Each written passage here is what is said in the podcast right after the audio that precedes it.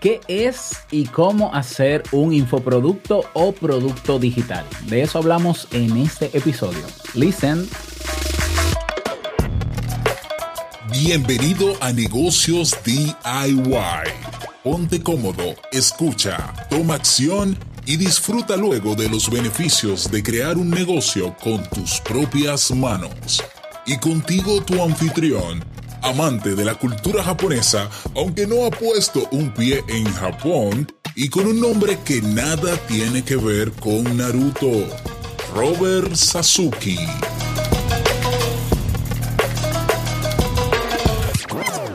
Hola, ¿qué tal a todos? Este es el episodio número 17 de Negocios DIY. Yo soy Robert Sasuki, capitán del Club Kaizen.net, la comunidad de emprendedores que buscan la mejora continua, donde cada semana publicamos nuevos contenidos formativos y donde tienes una red social privada para conocer y asociarte con personas alineadas con lo que quieres lograr. Si todavía no te has suscrito, estás perdiendo tiempo. clubkaizen.net. Recordarte que ya está publicado el masterclass sobre productividad personal. Nos fue excelentemente bien y que estamos preparando un nuevo masterclass. Así que pásate por clubkaizen.net barra masterclass para que te enteres de qué, de qué vamos a trabajar en el próximo, en el próximo evento.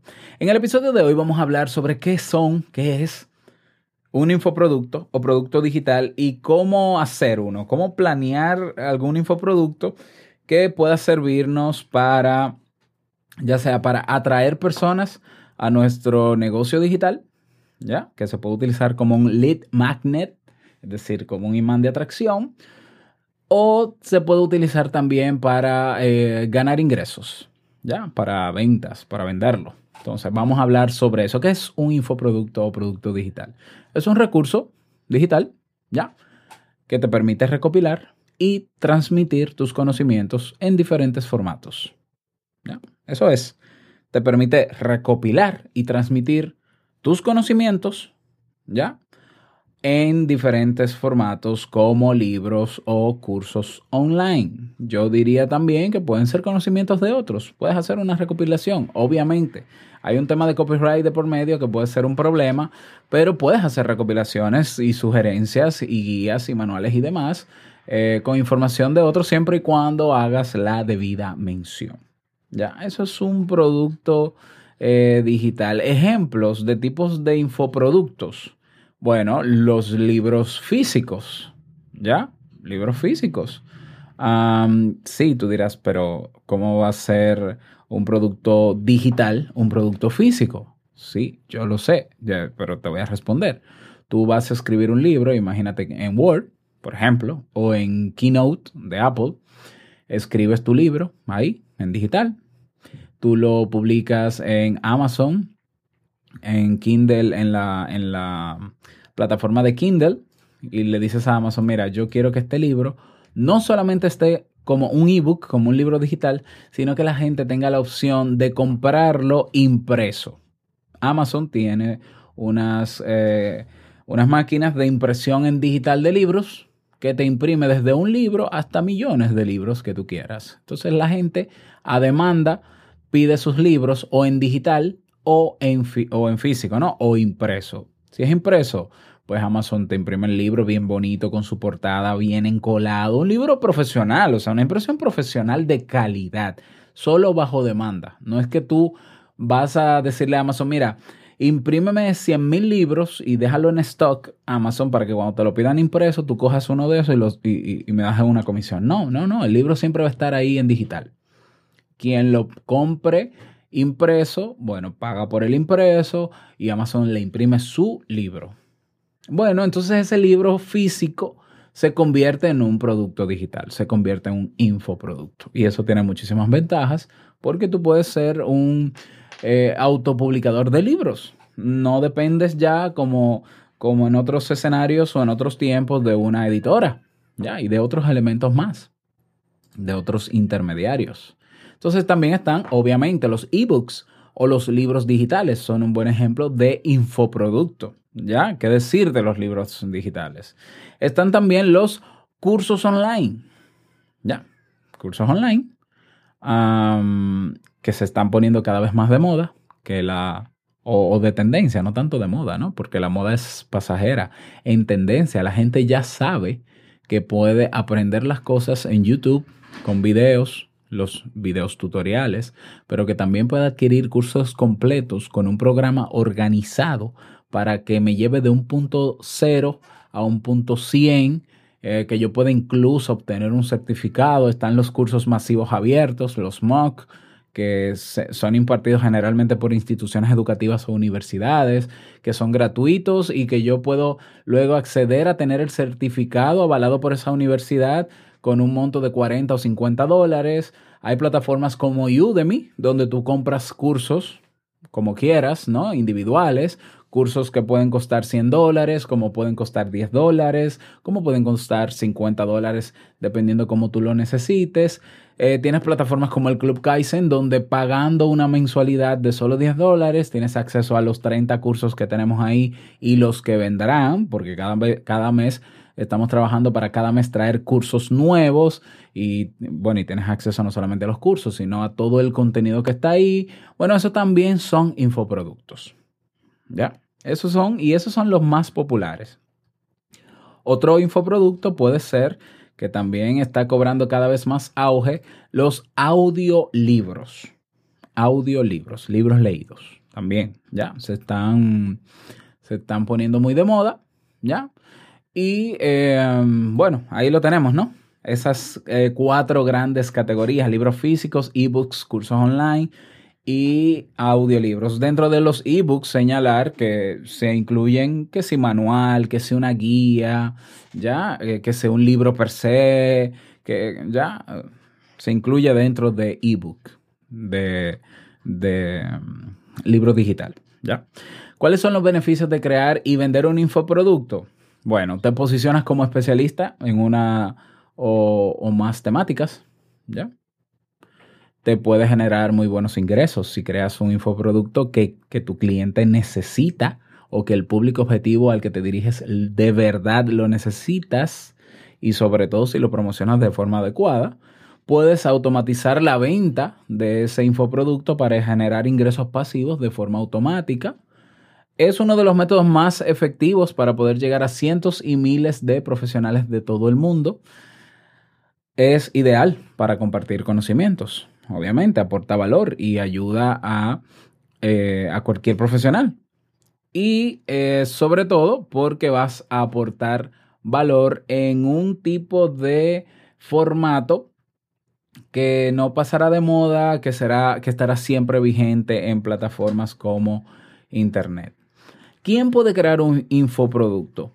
Cualquier profesional o equipo de profesionales que tenga experiencia en un ámbito o temática y que sepa transmitir de forma eficaz, que se entienda de una manera llana su conocimiento. Puede ser una persona que quizás no tenga una titulación profesional, pero sea experto en algo, en algún tema, porque eh, vive de eso, porque es su oficio, porque tiene muchos años haciendo eso y tiene la facilidad de comunicarlo. ¿Ya? Entonces, eh, también es válido que una persona que no tenga esa titulación de experto puede hacer infoproductos. Claro que sí. Obviamente, el tener una titulación te da mucho más autoridad. Ya, el tener alguna certificación, algún aval, que, genere confianza en la gente que va a adquirir ese infoproducto, pues le suma, pero es posible lograrlo eh, siendo experto en un tema. Ya, como también tú puedes no ser experto en un tema, pero puedes preparar muy bien haciendo recopilaciones de investigaciones, de documentos de otros y demás, haciendo su debida mención y puedes hacer ese recopilatorio ya y puedes crear ese infoproducto. pero repito, ahí nos enfrentamos con el tema de copyright y demás. Amazon tiene la tecnología, por ejemplo, en el caso de que subas un libro digital a Amazon, tiene la tecnología para detectar si el contenido que está en tu ebook es original o no. Entonces, eh, ¿cómo puedes crear tu infoproducto? ¿Qué necesitas? Bueno, necesitas crear el contenido. Ya para esto eh, puedes usar plataforma, plataformas como Bueno, antes no, crear el contenido básico. Haz un programa, haz un índice de lo que quieres comunicar, de los subtemas dentro del tema general que quieres presentar. Ah, yo quiero escribir un libro sobre emprender en, en, Internet. Bien, emprender en Internet es el gran tema. Ahora divídelo en subtemas que tú entiendes que es importante que la gente sepa sobre emprender en Internet. Ese va a ser una especie de índice, ¿ya? Entonces tienes que preparar ese contenido, obviamente, estudiar, eh, investigar, eh, sobre todo leer eh, contenido actualizado sobre el tema para que luego no, no, escribas por escribir, mezcles un poco del contenido que vas investigando con tu experiencia propia. Puedes utilizar plataformas como, obviamente, ¿no? Editores de texto, Word, puede ser en PowerPoint también. Ya, un ebook en PowerPoint lo puedes hacer también, si es una guía, si es un manual. Incluso en Excel, eh, tú puedes crear un, una tabla con unas fórmulas especiales para calcular presupuesto de la gente, para calcular no sé qué cosas y eso ofrecerlo como producto digital.